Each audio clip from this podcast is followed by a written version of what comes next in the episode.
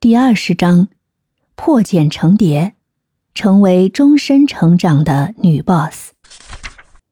在女性成功攻略的旅程中，拥有终身学习的破茧成蝶心态是成为卓越女 boss 的关键要素。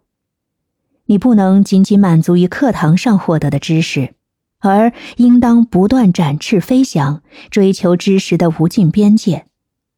这一章呢，我将引导你跳出学习的限制，进一步拓宽自己的视野，并为个人和职业成长搭建坚实的框架。以下是几条思路：思路一，走出舒适区。